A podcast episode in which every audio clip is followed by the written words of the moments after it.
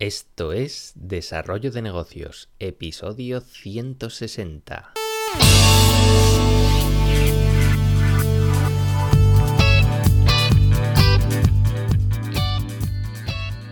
Muy buenos días, ¿qué tal? ¿Cómo estás? Bienvenido, bienvenida de nuevo al podcast Desarrollo de Negocios, el programa donde ya sabes, hablamos de ideas, de casos, de estrategias, de productividad, en definitiva, de todo aquello que puede ayudarte a crear y mejorar tus propios proyectos. Al otro lado del auricular, ya lo sabes, Álvaro Flecha me puedes encontrar en álvaroflecha.com.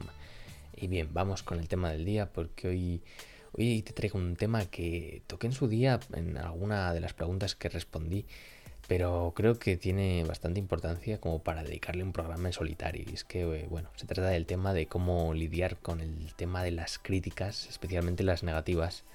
Y es que con el auge de los negocios online, pues eh, las críticas se han convertido en algo, bueno, fundamental, algo clave a la hora de demostrar credibilidad y confianza, pues cuando ofrecemos nuestros productos o nuestros servicios. Eh, si tienes un negocio online, pues ya sabes que antes o después te va a tocar pasar por el trance de recibir una, mala crítica. O sea, sea merecido o no, tú vas a pasar por ello. Entonces la pregunta sería, ¿qué debemos hacer ante una crítica negativa? Y bueno, ya te digo que este es un tema que quedaría incluso para, para muchísimos más episodios. Pero bueno, voy a tratar de, mm, tocarlo por encima para dejar algunos puntos clave que queden claros. Porque bueno, eh, ya, sabes que vivimos en un mundo muy competido, los negocios online salen de debajo de las piedras y las críticas pues no han hecho otra cosa que, ganar peso en, la balanza de, la decisión de compra de los usuarios. Y viendo la tendencia, pues es normal que pensemos que el, el futuro del marketing, bueno, más bien el presente, pues ya se, se va a basar en gran medida en el tema de, crear confianza de cara a nuestros clientes. Y claro, pues el tema de las críticas para crear confianza es algo fundamental. El tema de que hablen de ti aunque sea mal es algo, bueno, es un tópico muy recurrente que en este mundillo pues puede tener su, su, parte de razón, porque cuando buscamos un producto, pues ya sea en Amazon o en cualquier otra tienda online, eh, seguramente uno de los apartados en los que te fijes sea el tema de, los comentarios, de, de, las críticas, y cuando ves un producto que, que, nadie ha dejado ninguna puntuación, ninguna crítica, pues bueno, esto no, desde luego es bueno no es ya que, claro, tú ponte en la situación del posible comprador que se ve expuesto a un riesgo de, ser el pionero, el encargado de, abrir camino en, esa, en esa selva. Pero claro, aquí entraría en juego también la pregunta de ¿qué es peor? ¿No tener críticas o tener críticas negativas? Pues bueno, eh, depende del caso, el hecho de, no tener críticas mm, puede ser incluso igual de negativo que tener eh, algunas críticas negativas. Aunque claro, esta, la situación de, la ausencia de críticas es, reversible, pero bueno, un producto que esté enterrado en críticas negativas, pues ahí a ver quién levanta ese muerto. Eh, evidentemente a nadie le gusta que, en su e-commerce o, o, el producto que venda pues eh, se incluyan este tipo de críticas negativas, pero en cierto modo tener cierto, cierto ratio de críticas negativas, cada, cada cierto número de críticas positivas, pues yo creo que, que aporta realidad al consumidor. Aunque sea por, por, estadística, siempre habrá alguien al que no le haya gustado tu, producto o tu servicio. Y por muy bueno que sea, ¿eh? Así que es aceptable, incluso casi, casi demandable que, que tengas que tener estas críticas negativas para, para mostrar, mostrarte real. Porque verdad que llama la atención cuando ves un producto que o pintan todo demasiado bien, dices, empiezas a, a leerte un poco la chamusquina, dices, esto puede que no sea tan real como, como aparenta. O sea que bueno, tener alguna crítica negativa eh, puede ser incluso hasta bueno. Y bueno, ¿qué podemos hacer para, para gestionar nosotros mismos estas críticas negativas? Bueno, una de las cosas más importantes es no tomarse esta crítica como si fuera algo, no sé, un ataque personal esa persona no está opinando de, de, ti de una forma, pues eso, personal, solo está exponiendo cómo se siente ante una, una, situación concreta en la que se han visto involucrados tus productos o tus servicios. Diferencia, pues eso, entre persona y negocio y maneja los comentarios, pues como, como un profesional. Siempre es recomendable que respondas a cualquier eh, comentario, ya sea positivo o negativo, siempre responder. Eso sí, ante los negativos, pues tómate un, respiro antes para meditar la respuesta, no sea que te salga esa vena personal y te dé por hacer alguna cosa que no deberías, algún comentario fuera de lugar y eso no sería nada bueno para nuestro negocio. O sea, ya te digo, siempre desde un punto de vista profesional. Eh, eso sí, también agradece los, comentarios de aquellas personas que, te valoran positivamente y, bueno, ante los comentarios negativos, pues eh, míralos desde un punto de vista de, oportunidad, porque son fuentes de, feedback real que, vale oro y te sirve para, mejorar y para ver si realmente eh, hay un problema con tus productos y cómo puedes hacerlo mejor. Claro, aquí también entraría en juego el tema de, de quién tiene razón, porque puede que la crítica negativa que, que has recibido pues responda a la realidad o no. Aquí entran en juego muchas, no sé, medias tintas en, las que la mayoría de los casos, pues ambas partes pues tendrán su, parte de, razón, de verdad.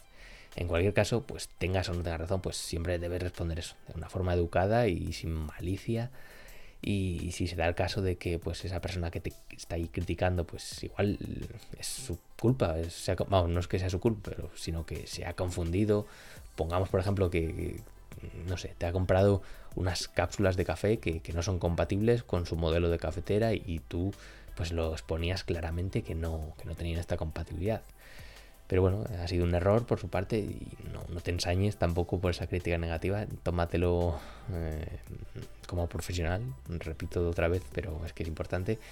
Porque hay, veces que he visto comentarios de que, digamos, cuando un, cliente hace una crítica negativa y, bueno, se confunde, pues la tienda, pues digamos que se mete ahí a pinchar y eso no, no da buena imagen. O sea, aunque aunque el cliente no tenga la razón, pues tú trátalo como, como, profesional que eres.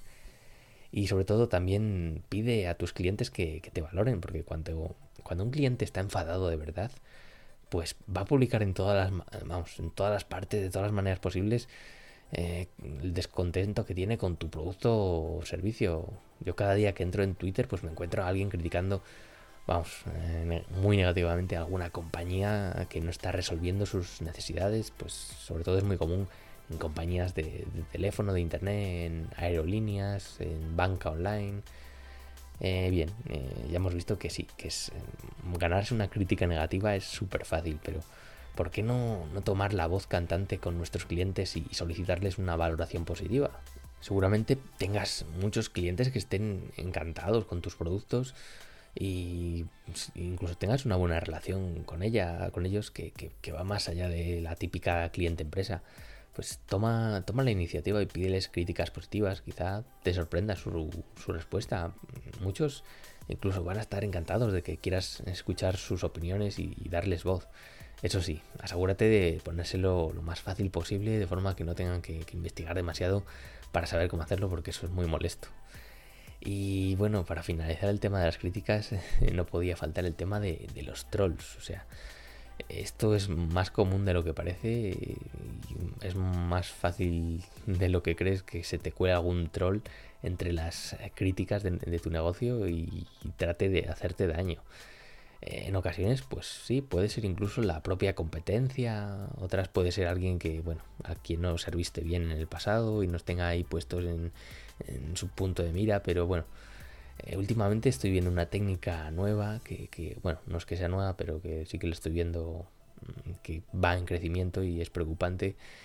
Eh, que sí que puede hacer daño de verdad a tu negocio, porque bueno, un troll suelto pues es más bien controlable, pero bueno, cuando mm, alguien, por el motivo que sea, pues está descontento de verdad con nosotros o simplemente quiere hacernos daño, y tira de, cierta masa de gente a la que puede movilizar en, nuestra contra, pues ahí ya es hora de activar las alarmas porque esto sí que es un, arma de destrucción masiva.